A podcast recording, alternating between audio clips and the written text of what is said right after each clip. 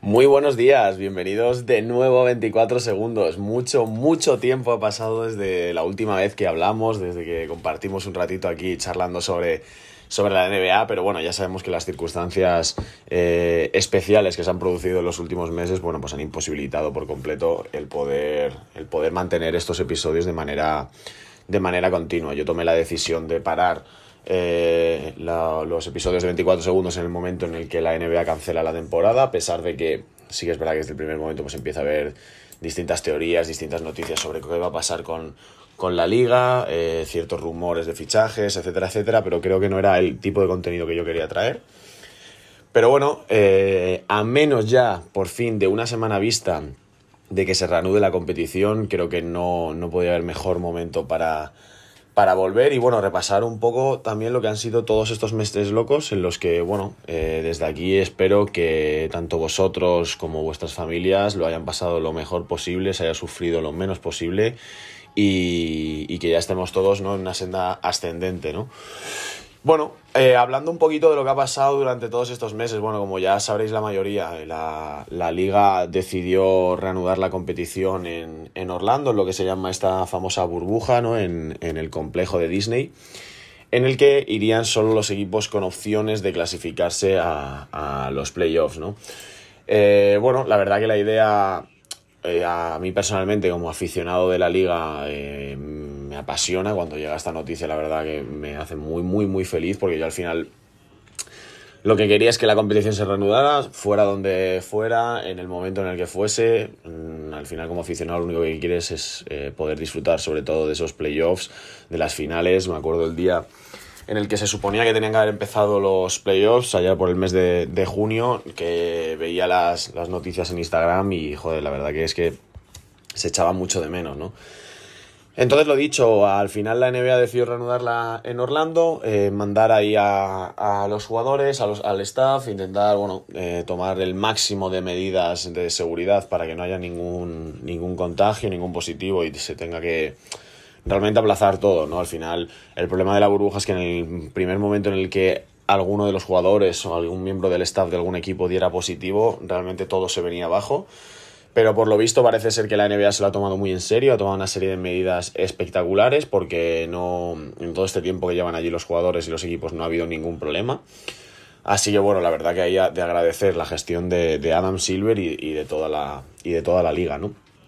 Bueno, muchas curiosidades en esta burbuja de Orlando, ¿no? Eh, lo primero de todo, mmm, lo he dicho antes, quedaban cuando se cancela la temporada unos 20, 18 partidos. Eh, la NBA decide que se jueguen únicamente 8 partidos por equipo y ya directamente pasamos a los playoffs. Bien, antes de todo esto, eh, los equipos clasificados para playoffs en, en, la NBA eran muy pocos. Realmente, para ser exactos, eran 4. En, en, la, en la conferencia oeste eran Los Ángeles Lakers, en la conferencia este estaba Milwaukee Bucks, Toronto Raptors y Boston Celtics. Pero claro, esto a 20 partidos vista. Eh, con solo 8 por jugar, este número de equipos clasificados al final acaba ascendiendo y nos encontramos con que en el este, aparte de los tres mencionados anteriormente, Miami Heat, Indiana Pacers y Philadelphia 76ers se encuentran ya clasificados para los playoffs.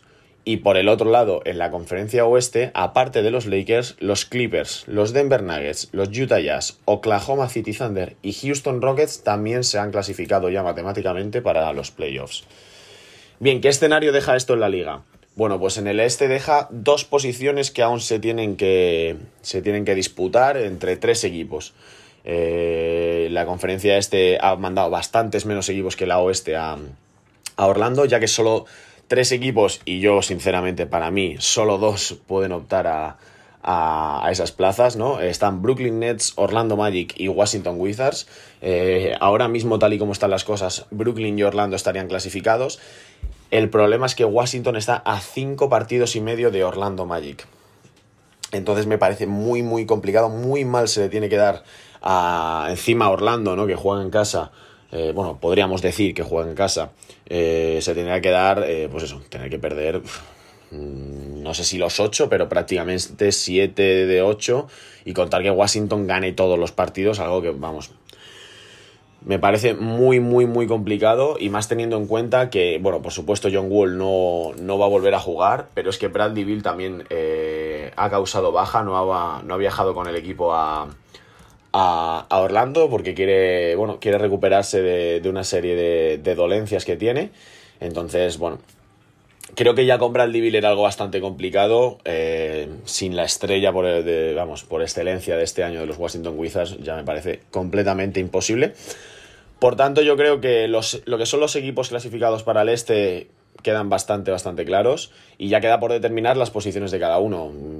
Para mí Milwaukee va a ser primero, Toronto va a ser segundo y también va a ser eh, Boston tercero, ¿no? O sea, no tengo dudas eh, respecto a esas tres primeras, pero sí que es verdad que, bueno, eh, luego va a haber una, una, batalla bonita por el, del cuarto al sexto puesto, ¿no? Primero por el último puesto que te da ventaja de campo en, en los playoffs, aunque bueno, no sé hasta qué punto ya la ventaja de campo es algo que importa o no importa este año.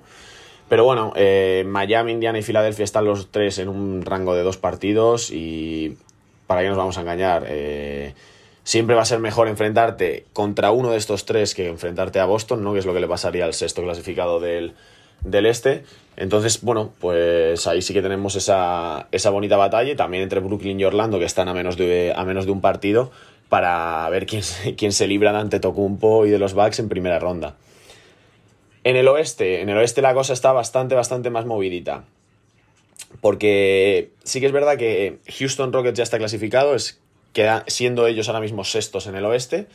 El séptimo, que es Dallas Mavericks, no está clasificado, pero está a siete partidos del, octavo puesto que ocupa ahora mismo Memphis. Por lo tanto, para mí Dallas virtualmente clasificado también para los playoffs. Y luego tenemos a Phoenix Suns, San Antonio Spurs, Sacramento Kings, New Orleans Pelicans, Portland Trail Blazers y Memphis Grizzlies que van a iniciar una guerra de dos, tres semanas por ese último puesto de los playoffs. Complicado, muy complicado, prácticamente imposible para Phoenix Suns, que se encuentra a seis partidos. Y a raíz de ahí, desde San Antonio a Memphis, eh, es un grupo de cinco equipos que se encuentran en un margen de cuatro partidos muy descabellado se tiene que dar para que, para mí, San Antonio, Sacramento o New Orleans entren en, playoffs. Ya no por la distancia, porque realmente, lo dicho, esos, eh, esos tres equipos sumando Portland están todos en menos de un partido, o sea, realmente tienen el mismo récord. El problema lo veo más ya por el tema de, eh, de plantillas, ¿no? Eh, creo que si alguien le ha podido venir este parón bien, creo que es a Portland. Siempre hemos hablado mucho en todos los episodios de, lo irregular que estaba siendo la temporada de los Blazers, que es, era algo, la verdad, que, no se entendía. Siempre había sido un fijo en los playoffs, siempre había sido un equipo muy, muy duro. Pero bueno, este año se han dado las cosas como, como bueno, se podían prever y, y entraron en ese bucle de derrotas, de también de yo creo que al final cuando empiezas a perder una serie de partidos seguidos, unos partidos muy tontos, tú también mentalmente no ofreces tu mejor nivel, que a lo mejor es lo que le ha podido pasar a jugadores como McCollum o como Damian Lillard. Eh, pero yo creo que este parón ha podido sentarles muy bien. Han recuperado ya a Yusuf Nurkic, que recordemos eh, se tuvo una lesión feísima, muy, muy, muy grave la temporada pasada y no había jugado ni un solo partido. Y bueno, mm, son tres partidos y medio de distancia con Memphis. Eh, creo que si Memphis cumple con, con, bueno, con lo esperado, ¿no? Ganar la serie de partidos que tiene que ganar no va a tener problema, pero creo que si hay alguien que puede quitarle esa octava plaza a, a, Memphis, sin ningún tipo de dudas, eh, Portland, ¿no? Decían, ha habido muchas, ha habido muchas noticias, muchas reacciones acerca del tema de Portland, ¿no? Charles Barkley decía el otro día que si Portland se conseguía meter en playoff, para él eh, eliminaban a los Lakers en, en primera ronda. Bueno, yo la verdad no sé si soy tan tan aventurado como para decir eso, como es eh, Charles Barkley, pero sí que es la mayor amenaza para, para, Memphis en ese octavo puesto, ¿no? No sé hasta qué punto luego entraría en playoffs y cuál sería el papel de Portland en estos playoffs, pero sí que es verdad que digamos, como, como competencia y como algo de picante a la hora de, dilucidar quiénes van a ser los integrantes de, del oeste en los playoffs, creo que Portland representa la mayor amenaza para, para los Grizzlies, ¿no? Y bueno, más cositas por determinar en el oeste. Mm, veo muy complicado que los Clippers alcancen a los Lakers en la primera posición. Eh, no así ya eh, Denver y Utah alcanzar a Clippers por la segunda. Están a menos de dos partidos, Utah a un poquito más. Pero, pero bueno, mm, va a haber una guerra también interesante ahí. Pasa algo similar a, a, lo que hay en el este. El cuarto, quinto y sexto puesto están en todos en un partido. Son Utah, Oklahoma y Houston. Y lo dicho, eh, al final no es lo mismo tener que enfrentarte contra uno de estos equipos que quedarse esto y enfrentarte contra los Denver Nuggets, ¿no? Eh, lo que va a ser bonito de quedar así, yo la verdad que lo estuve hablando el otro día, eh, bueno, con un compañero y, y había algo que nos llamaba muchísimo la atención y es que Dallas ahora mismo es séptimo en el, en el oeste. Eh, puede llegar, la verdad, sin ningún problema, a bastantes posiciones más arriba porque está a, a, dos partidos y medio de Houston, de Oklahoma y a tres de Utah. Pero de quedarse así las cosas como están ahora mismo, tendremos un enfrentamiento Clippers Maps en primera ronda. Que cuidado, la que puede saltar la sorpresa. Bueno, la verdad que pensándolo fríamente no sé si llegaría a ser sorpresa pero, pero cuidado con unos Mavericks eh, entonados, con un Luka Doncic entonado, con un Porzingis eh, a un nivel físico óptimo, que le pueden poner en muchos apuros a uno de los grandes favoritos a alzarse con el anillo a, final de temporada, ¿no? Eh, los Clippers, la verdad que todo se ha dicho, creo que este parón también les ha podido venir muy bien. El tema de Paul George, Kawhi Leonard, darles descanso que lleguen descansados a la parte eh, final de la temporada es algo importantísimo, ¿no? Esto al final se puede aplicar a muchos equipos, no puede pasar lo mismo con los Lakers y con LeBron, pero sí que es verdad que los, eh, los Clippers, Kawhi Leonard venía, siempre ha venido arrastrando ya muchos años, arrastrando esos pequeños problemas físicos. Paul George no ha jugado una gran cantidad de partidos esta temporada debido a, a distintas lesiones. Por tanto, creo que que es uno de esos equipos a los que el paro les ha podido sentar bastante bien y vamos a ver eh, cómo, cómo reaccionan en, en, cuando se reanude la competición, ¿no? Porque, como hemos dicho antes, ya ha habido, ya se han jugado partidos, muchos partidos de pretemporada, eh, pero realmente lo importante, lo bueno, empieza el próximo jueves 31. Y ya a partir de ahí, bueno, eh, ya sabéis que todos los domingos tendremos el análisis de lo que ha ocurrido con especial, especial atención a estos últimos partidos de la temporada y ya con la vista puesta en los playoffs, que, bueno, especiales, ¿no? Al final eh, creo que el nivel de estos playoffs va a ser muy bueno. Yo tenía muchas ganas desde el comienzo de la temporada por esa diversidad de buenos equipos que había en la liga. Pero bueno, vamos a ver qué tal se desenvuelven eh, sin público en esos campos. La verdad que eh, yo cuando los veo me recuerda muchísimo para aquellos que hayan jugado alguna vez al NBA 2K es literalmente lo, lo, que es el parque, lo que es la, la, vida de tu jugador, la que desarrollas en el juego, es literalmente, o sea, exacto a cómo lo ponen en el juego. Y vamos a ver cómo se toman al final los equipos, ¿no? Con el tema, bueno, pues eso, de no tener el apoyo de los tuyos, de no estar en tu campo por mucho que tengas el favor, el factor cancha a favor. Eh, entonces, bueno, muchas cosas que, que, va a haber que ver en, en estos, en estos playoffs, ¿no? Más cositas. Eh, hablábamos antes de Denver. Durante estos partidos de pretemporada eh, siempre hay ciertas curiosidades que quedan. Y para mí una de las, vamos, de las que más me sorprendió fue lo que hicieron los Denver Nuggets en el primer partido de, de pretemporada, ¿no? los Nuggets jugaron el, el miércoles, ¿no? Que es cuando se reanudan los, los partidos, lo hacen ante, ante Washington y consiguen una victoria. Bueno, recordemos antes de nada que los partidos se estaban jugando a cuartos de 10 minutos, eh, no a cuartos de 12, ¿no? También, bueno, los, equipos están fríos, llevan mucho tiempo sin jugar, no hay tensión competitiva, pues hay un, alto riesgo de lesiones y por tanto se hicieron a 10 minutos los cuartos. Eh, el resultado fue 89-82 para los Nuggets, pero lo que realmente llama la atención es el quinteto inicial con el que salen eh, los de Colorado, ¿no? En la posición de, de pivo sale Mason Plumlee, está aquí todo correcto. En el 4 juega Paul Millsap, bien, sin problemas. Dalero sale Jeremy Grant, bien, es un tío alto, pero vale, puede. Realmente es un 3-4.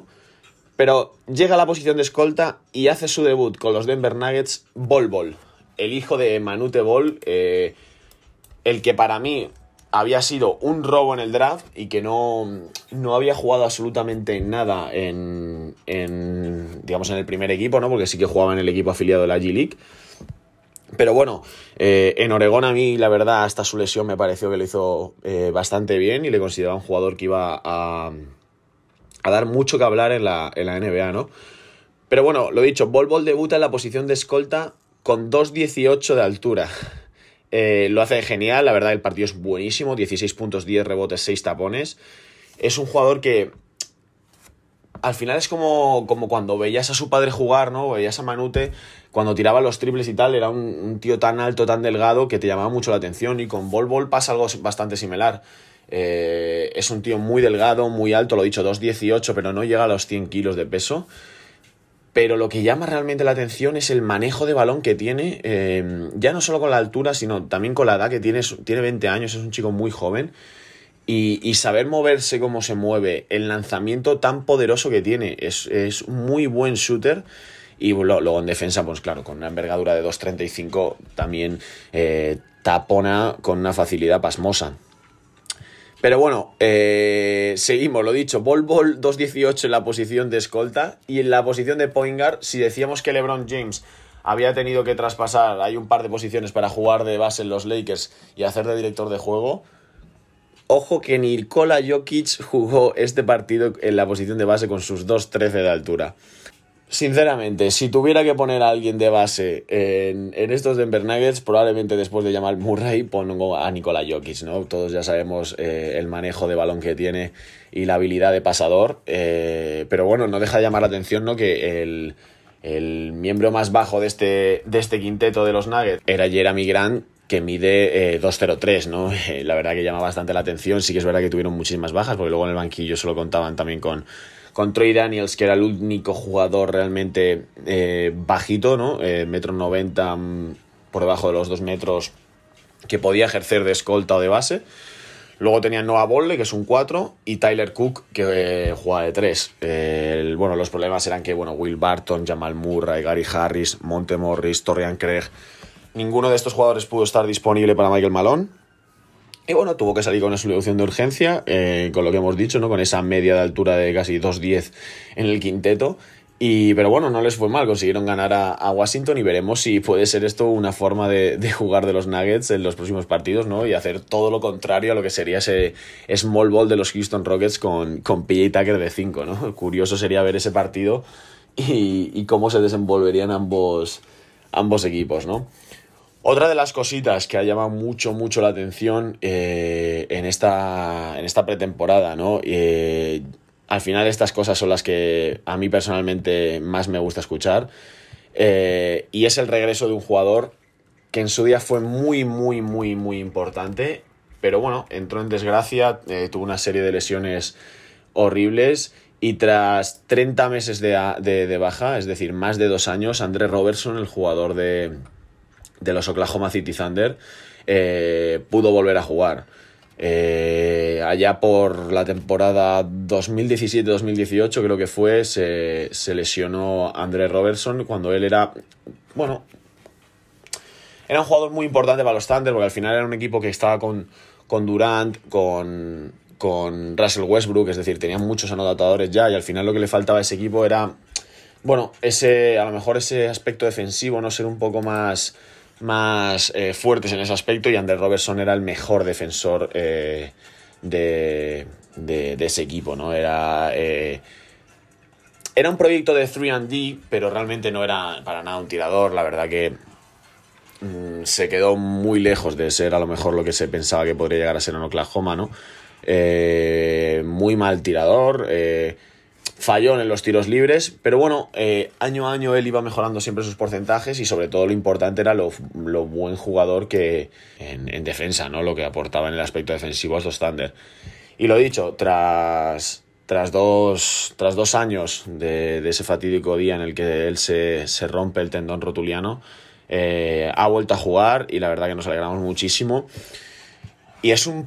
Veremos cómo está físicamente. La verdad que no jugó mucho, jugó 12 minutos. Eh, pero veremos cómo está físicamente Andrés Robertson. Y de cara a los playoffs, puede ser un jugador muy importante, muy, muy, muy importante en el caso de que, por ejemplo, que la Homa se pueda enfrentar con un equipo como Houston o, algo similar, ya que sin ningún tipo de problema Robertson puede defender a, Harden, ¿no? Lo que va a ser que hay que ver cómo, cómo llega tras dos años sin, sin jugar.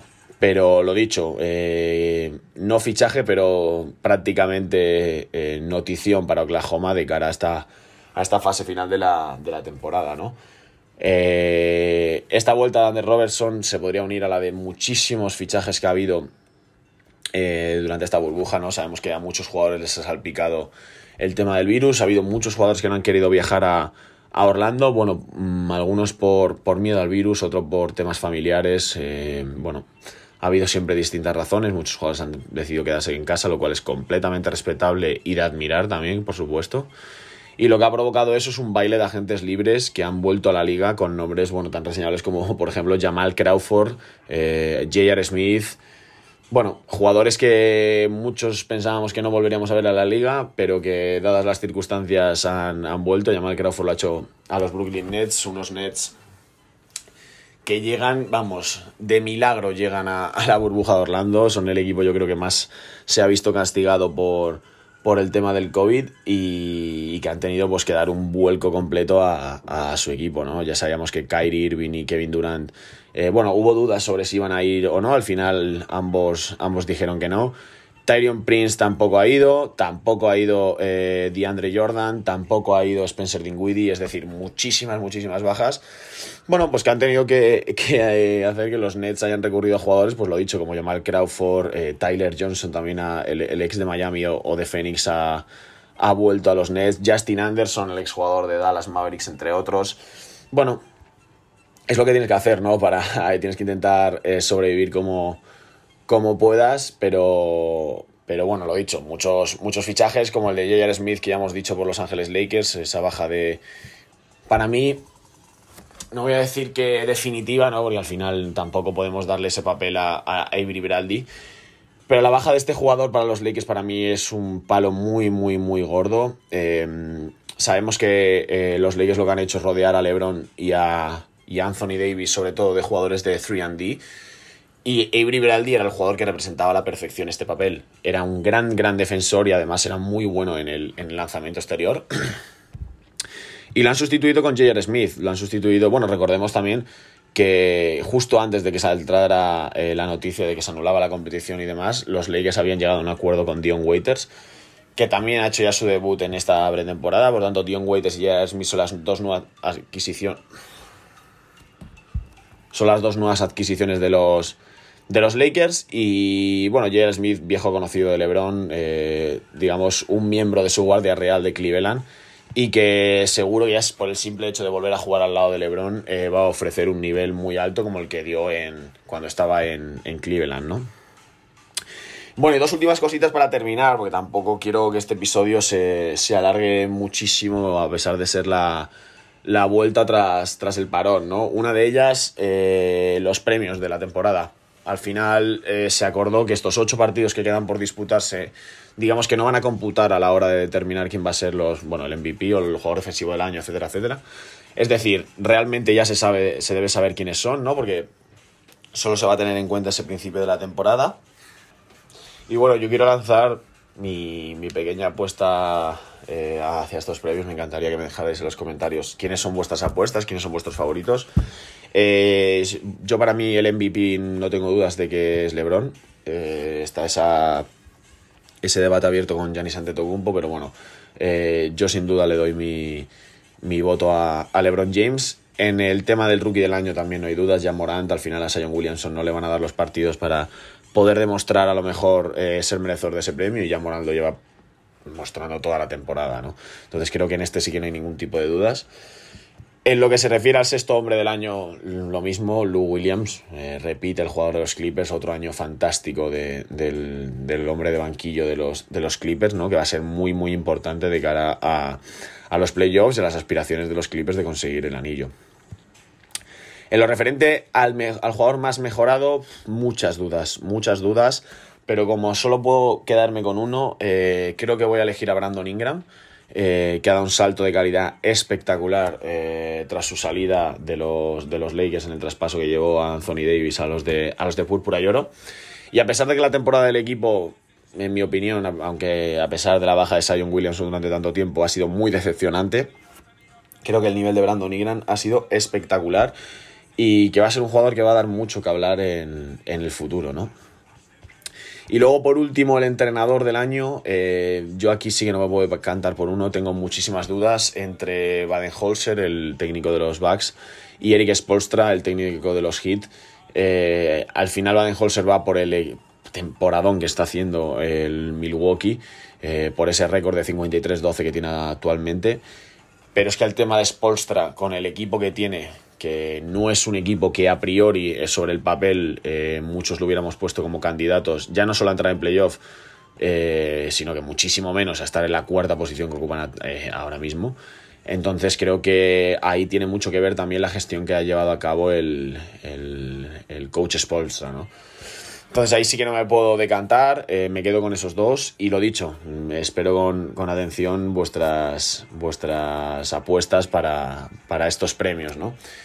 Y luego ya para terminar, simplemente eh, recordar a uno de los grandes que ya se ha retirado, que no ha, no ha podido disputar, digamos, un último partido eh, a la altura de su, de su, carrera. No hablamos de Vince Carter, de Vince Sanity. Eh, el jugador Atlanta Hawks, que bueno, no ha podido viajar a la burbuja porque su equipo no tenía oportunidad de luchar por, por entrar en playoffs y bueno, él ya avisó de que era su última temporada eh, no ha podido jugar, lo dicho, un último partido como tal, ¿no? Porque, bueno, sí que jugó, sí que terminó de jugar cuando se suspende la, temporada, pero bueno, no hay, digamos, un homenaje hacia él en forma de, último partido, ¿no? Pero bueno, nada, desde aquí darle las gracias a, para mí, el mejor matador de la historia de la NBA.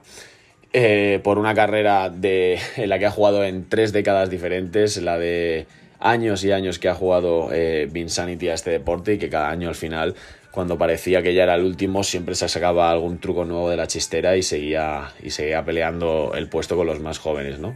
Así que lo dicho, muchísimas gracias a Vince Carter por todo lo que ha, dado a, esta, a este deporte y de seguro que lo veamos dentro de muy poco en, el Hall of Fame. Y bueno, pues esto ha sido todo por, este primer episodio de vuelta. Eh, la semana que viene ya habrá comenzado la temporada, ya estaremos analizando lo que han sido los primeros partidos. Y nada, a partir de ahora seguimos ya todos los domingos aquí analizando lo, que va a ser este fin de temporada, estos playoffs y estas finales de las que seguro que, como yo, todos tenéis muchísimas ganas. Así que lo dicho, por mi parte esto ha sido todo y nos vemos la semana que viene.